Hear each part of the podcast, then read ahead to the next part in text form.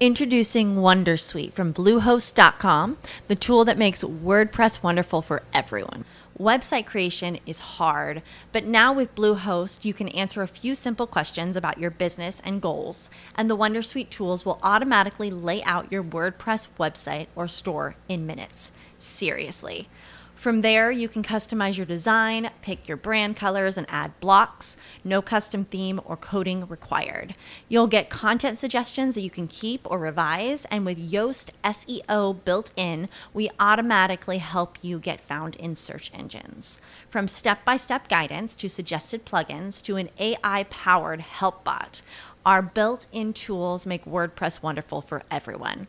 Maybe that's why Bluehost has been recommended by WordPress.org since 2005. Whether you're a beginner or a pro, you can join over 2 million Bluehost users. Go to bluehost.com slash Wondersuite. That's bluehost.com slash Wondersuite. Hola, soy Ana y esto es Doxa, una colaboración de Seek for Change y Efecto Colibrí. Doxa es una iniciativa para profundizar en el proceso de la innovación social y crear nuevas realidades. Exploramos modelos mentales, casos prácticos y las herramientas para que juntos podamos construir una realidad sostenible que ponga en el centro de todo a las personas. Hoy hablamos con Sara de la Rica, directora de ISEA, un centro de estudios que está siendo la referencia en España en políticas de inclusión y especialmente en temas de pobreza. Hablamos sobre la renta de garantía de ingresos, la RGI, un caso de innovación social pionero que cambia la vida de las personas. La RGI reinterpreta el problema de la pobreza como un problema colectivo y no como un problema individual. Sara nos explica en qué consiste la RGI, el impacto que tuvo en la crisis del 2008 y la importancia que tuvo el análisis de los datos para hacer que otras comunidades estén adoptando el modelo. Sara, muchísimas gracias por compartir con Doxa em, sobre vuestra experiencia que habéis tenido en la renta de garantía de ingresos. Nos interesaría muchísimo que nos cuentes cuál es el origen de la RGI. Bueno, la RGI realmente, eh, aunque yo creo que muy poca gente lo conoce, nace en 1989 con un plan que el gobierno vasco desarrolla que se llama eh, Plan contra la Pobreza. Y de hecho, fíjate, en 1989 es que estamos hablando en una situación en Euskadi, pues que realmente mm, una situación complicada, donde había unas tasas de paro muy importantes y yo creo que, mm, bueno, ellos se dieron cuenta de que había una población con muchísimo riesgo de muy vulnerable y con mucho riesgo de exclusión social. Es cierto que en el gobierno del, País Vasco el PNV ha jugado un papel, eh, digamos, muy estable, ¿no? Entonces, casi siempre ha estado gobernando, yo creo con la excepción de cuatro años hace, hace unos pocos años, con lo cual es verdad que aunque se han ido sucediendo gobiernos diferentes, bueno, se han mantenido un poco ciertos principios y yo creo que el principio de luchar contra la pobreza ha sido algo que desde el inicio, desde, fíjate, estamos hablando hace ya casi 30 años, eh, lo tenían un poco en el ADN, ¿no? Es un tema caliente desde el punto de vista político, porque siempre hay críticas que se pueden hacer, ¿no? Eh, yo creo que ha habido años en los cuales, bueno, pues em, ya sabes, típicas noticias que salen, pues que estas personas que vienen de estos sitios están quitándonos a nosotros rentas, ese tipo de, argumentos en contra de la RGI, porque siempre existen, también han existido en Euskadi y en momentos duros em, yo creo que han sufrido críticas feroces. Aún así lo han mantenido y, a expensas de saber que se estaban gastando un montante enorme. ¿eh? En estos momentos la RGI en Euskadi cuesta casi 500 millones de euros al año. Sí, sí. ¿Y cómo funciona para aquellos que todavía no lo conocen? O sea, ¿cómo funciona la RGI? Bueno, la RGI es un programa de rentas mínimas, lo primero, y de rentas de garantía, y por tanto em, entra dentro de un paquete de rentas que se denominan de último recurso. Es decir, solamente aquellas personas que primero hayan pasado por otro tipo de ayudas o de transferencias a las que tienen derecho, le hace eh, prestaciones por desempleo, léase eh, prestaciones sociales una vez terminado la potencial prestación por desempleo, la, prestación a la que se tiene derecho por haber estado cotizando. Hay personas que luego tienen acceso a otras ayudas complementarias. Todas esas ayudas deben de estar completamente ya eh, terminadas y completamente ya disfrutadas por, por aquella persona que quiera ser un perceptor de RGI. ¿vale? Y eso lo tiene que demostrar. Y además de eso, lo que tiene que demostrar es que está en un hogar que de alguna manera está por debajo, sus rentas totales del hogar está por debajo de ciertos umbrales. ¿Vale? Entonces, estos umbrales los tiene definidos el gobierno vasco. Para un umbral de una persona, pues son, imagínate, 640 euros. Si tú todas las rentas que tiene tu hogar, que es de un individuo, están por debajo de 640 euros y además pues llevas empadronado un cierto tiempo, creo que son dos años en Euskadi, eh, bueno, pues entonces tienes derecho a percibir la renta. Si tu hogar en vez de de un individuo es de dos, pues el umbral eh, eh, del cual tu renta tiene que superar para estar fuera de ese umbral de la pobreza, pues en vez de 640, supongo que sean pues 740 euros. Muy bien, pues si tu hogar de dos individuos está por debajo, y, cumplís los requisitos de, básicamente son requisitos de empadronamiento, pues entonces tienes derecho y entonces solicitas la RGI, ¿vale? Y así todo depende de tu hogar. Entonces, entonces esas rentas se dan al hogar, independientemente de quién la solicite. Entonces, claro, ahí es cierto que el hogar entero entra dentro de quien maneja las rentas mínimas, en estos casos el Servicio Público de Empleo. Por tanto, todo, todo aquel que es titular de una RGI, todo su hogar está dentro del servicio público de empleo, eh, porque en un momento determinado cualquier persona del hogar podría entrar en un empleo y por tanto ese hogar estaría por encima, por encima de las rentas mínimas exigibles y por tanto esa ayuda desaparecería en ese hogar. Hay un elemento muy importante en este programa de rentas mínimas. O sea, si tú estás por debajo, la idea es que te ayuda para que salgas de la pobreza.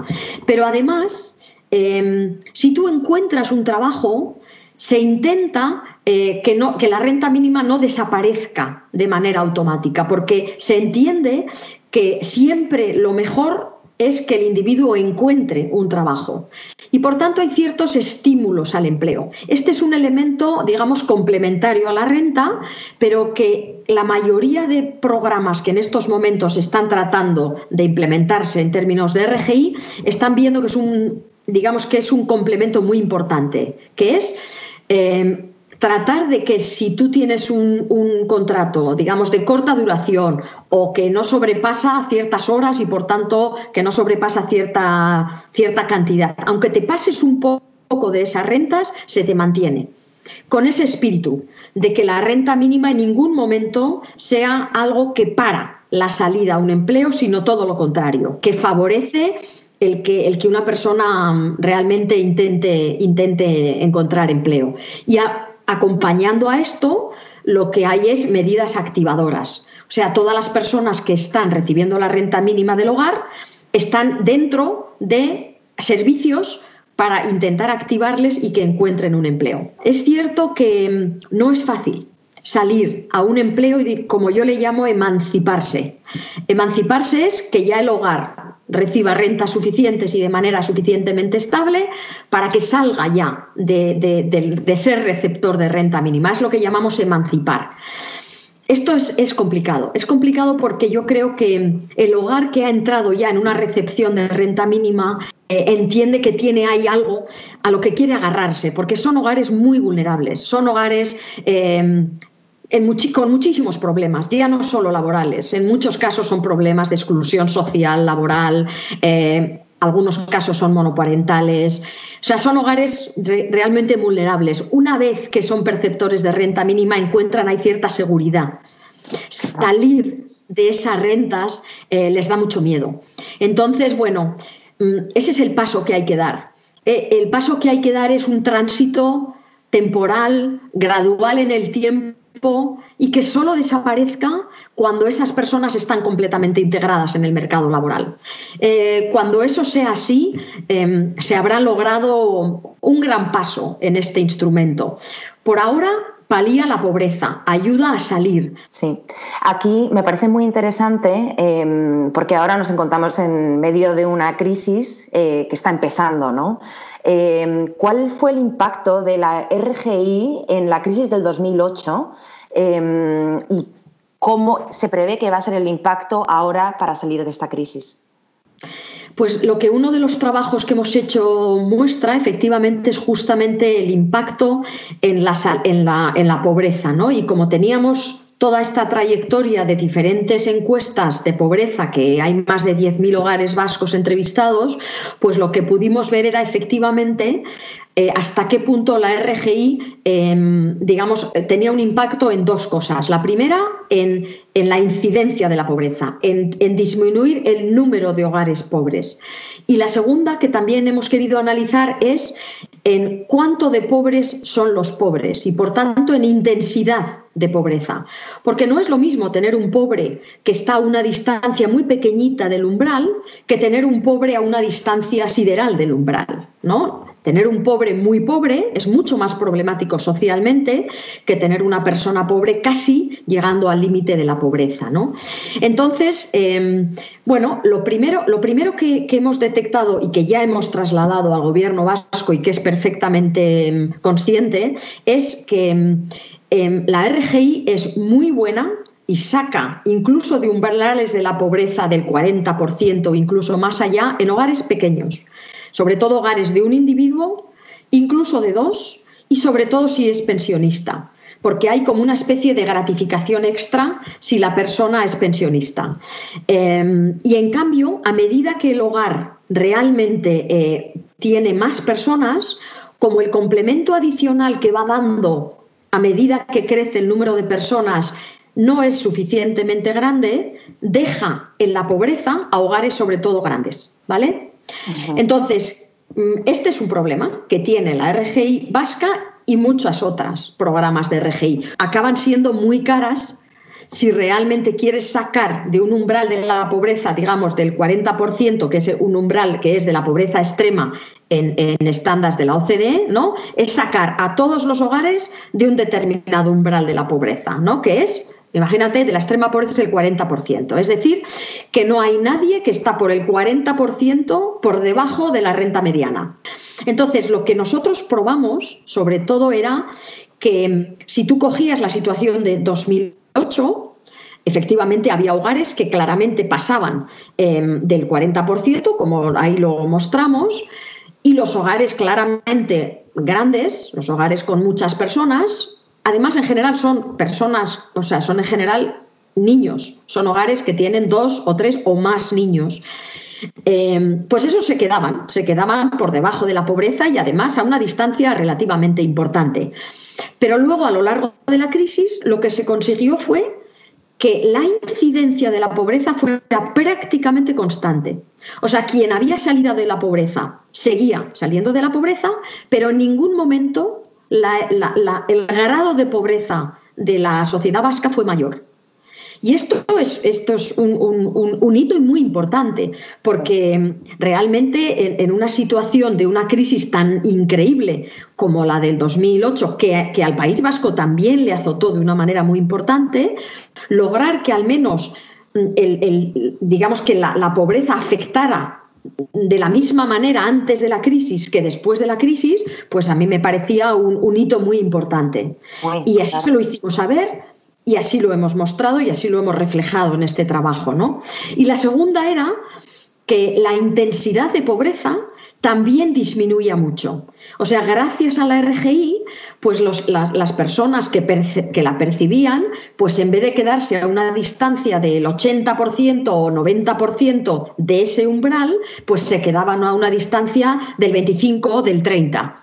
Y entonces, bueno, unas magnitudes muy significativas. Y por eso mm, la conclusión importante es, la RGI es verdad que sigue dejando en la pobreza digamos por su diseño estructural, a un número importante de hogares, pero lo que ha conseguido es que gracias a la RGI eh, la incidencia de la pobreza se ha mantenido estable a lo largo de todo este periodo y la intensidad de la pobreza ha logrado ser muchísimo menor.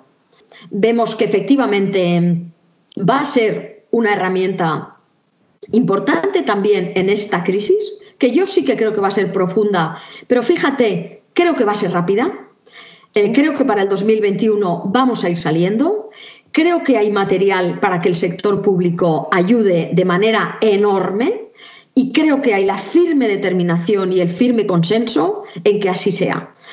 Por tanto, básicamente los problemas van a venir en, todo un poco el, armamento burocrático, ¿no? De cómo hacerlo para que llegue rápido la renta, la liquidez a las empresas, las prestaciones por desempleo a los, a los que han caído y las rentas mínimas a quienes están en situación de vulnerabilidad.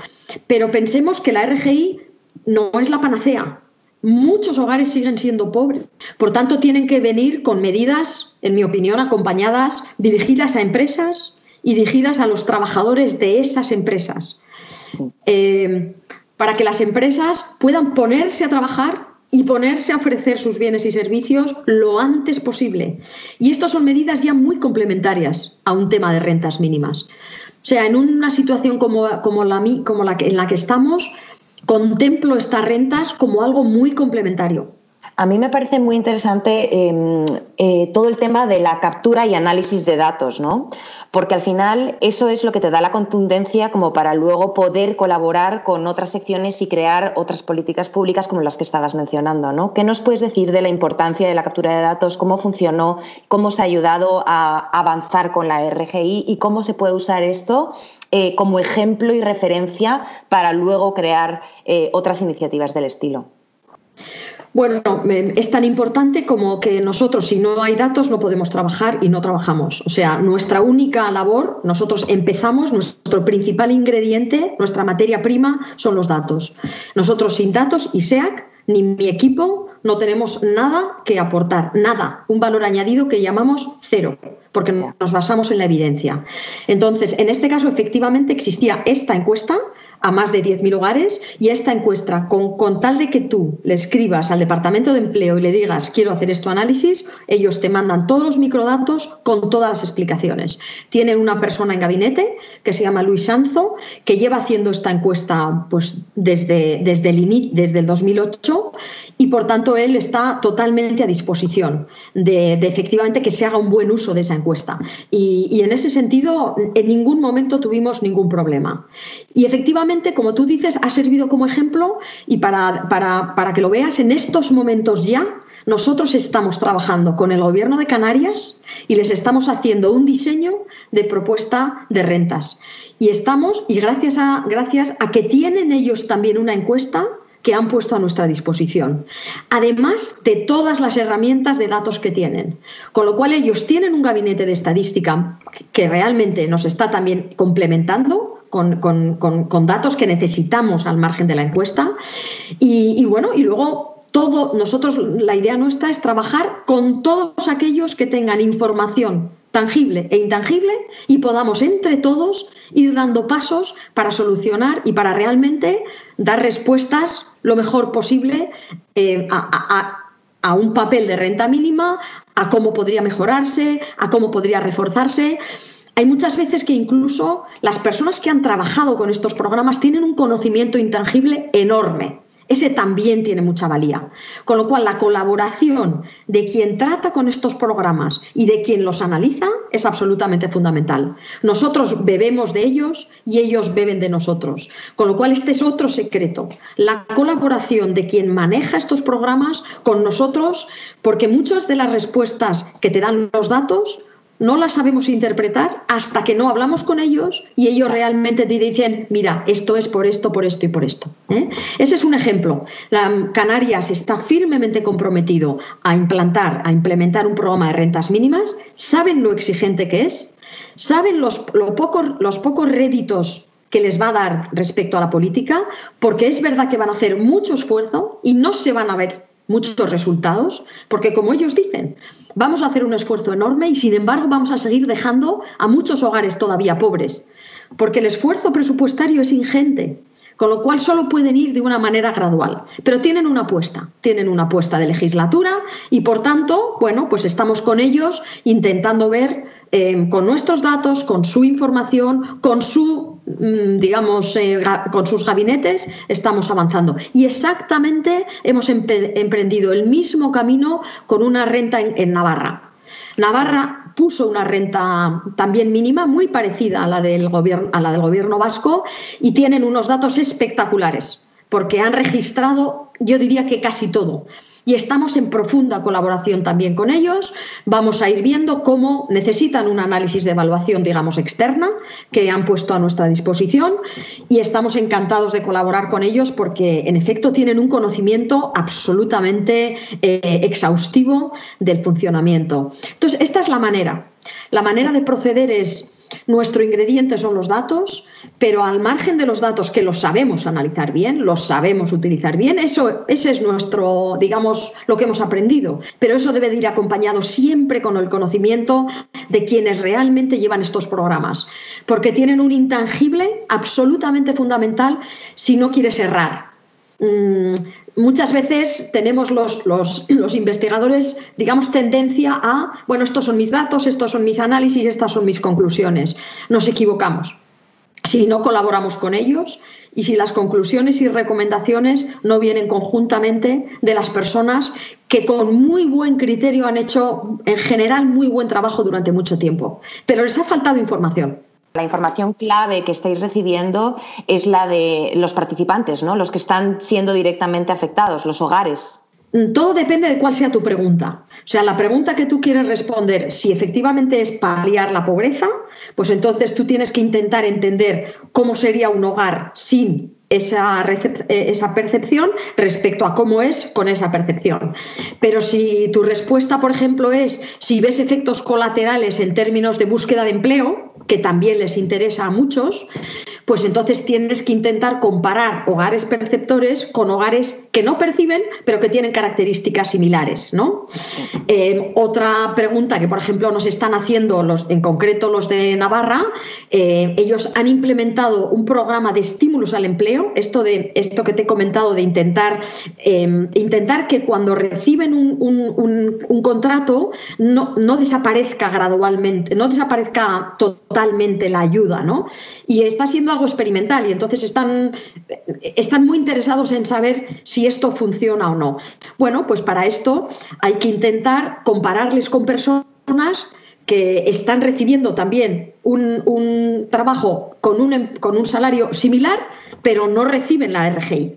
Entonces hay que ver qué tipo de contratos tienen esas personas muy similares, pero que no reciben el estímulo al empleo. O sea, cada pregunta lleva consigo un requerimiento de datos. Em, a veces se puede hacer, a veces no se puede hacer. Eh, en concreto, pues lo bueno que tiene Navarra es que tiene registrado, yo diría que todo de todos los hogares. Y además, si no lo tienen ellos, acuden a Hacienda y Hacienda colabora. Eh, porque son capaces de, realmente emerger muchísimo a los individuos, aunque luego a nosotros los datos nos los dan completamente anonimizados. Cuanto mejor está diseñado administrativamente eh, una comunidad y pueden, por tanto, ir captando de individuos diferentes información que proviene de diferentes vías, eh, muchas mejores respuestas se pueden dar a cualquier pregunta. O sea, yo diría que en este sentido el gobierno de Navarra, para este particular, está casi a niveles de los países nórdicos. A nosotros nos ha dejado absolutamente sorprendidos para bien. Qué bien. ¿Cómo se podría entonces exportar estas buenas prácticas del gobierno de Navarra a otras comunidades? Eh, ¿Ahí qué rol podrían jugar los datos? Eh, bueno, yo lo que creo es que ahí hay un, yo creo que tienen, sería estupendo que sus buenas prácticas las, las, las, exportaran. En este sentido, aquí creo que hay un paso importantísimo que tiene que dar la Administración, que en este caso el Gobierno de Navarra ha dado, y es el siguiente. Hasta ahora, todas las administraciones tienen muchísima información a nivel de registro, muchísima. Pero yo diría que en el 90% de los casos están dirigidas a gestionar y no a analizar. Entonces, todos sus programas, todas sus plataformas de registro de información eh, adolecen de la suficiente agilidad para exportar esos datos ah, y para registrarlos adecuadamente eh, de manera que luego se puedan analizar. Para ponerte un ejemplo, en muchos casos, cuando están administrativamente registrando a un individuo, muchos, muchas veces machacan información del mismo individuo anterior cuando hay una, una, nueva, una nueva información. Bueno, machacar una información anterior es casi un delito desde el punto de vista del análisis. Entonces, nosotros experimentamos esto, que machacan muchísima información Esto no debería de ser nunca así. Entonces, quizá para ellos, para gestionar, no le necesitan, porque el individuo ha desaparecido de un programa y por tanto machacan la información y les desaparece, pero para el análisis es fundamental eh, la trazabilidad de todos, sigan o no los programas, porque siempre, seguro, que para alguna cosa van a ser importantes. ¿no? Entonces, hay que dar el paso de, desde el registro administrativo que sirve para gestionar a un registro administrativo que sirve para gestionar y para analizar. Y esto clarísimamente lleva a cambiar los registros administrativos. Entonces, yo creo que aquí la gran, el gran reto de la administración, tanto local como autonómica como central, yo diría que a medida que es más grande, es, digamos, que el, reto es mayor, pero es pasar de registros administrativos que son riquísimos, increíblemente ricos, eh, y, que, y que con los analistas seamos capaces de decirles qué tipo de información deben siempre de guardar y cómo recogerla.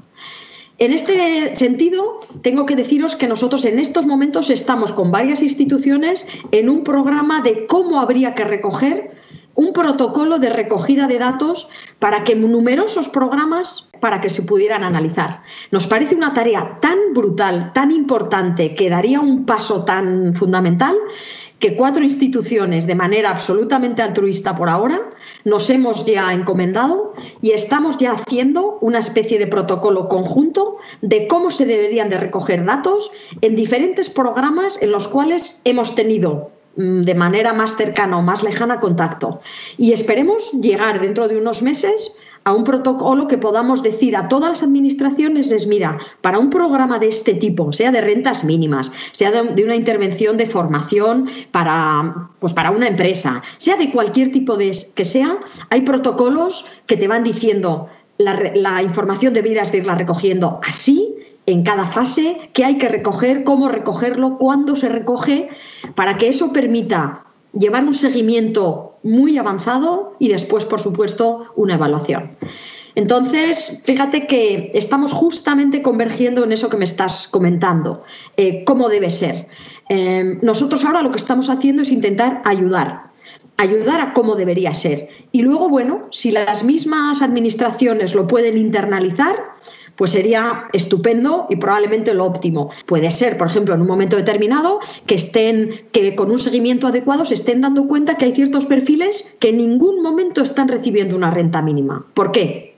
Pues puede ser que en su sistema haya algo que está impidiendo recibir solicitudes determinadas. No te creas que es ninguna tontería. Ha habido veces que registran, por ejemplo, un municipio a mano y lo ponen mal. Escriben con una errata un municipio pues esa persona jamás entra en, en un determinado programa. Pues fíjate qué fácil con que eso lo registraran con un, con, un con un desplegable en el cual tú simplemente cliqueas tu municipio.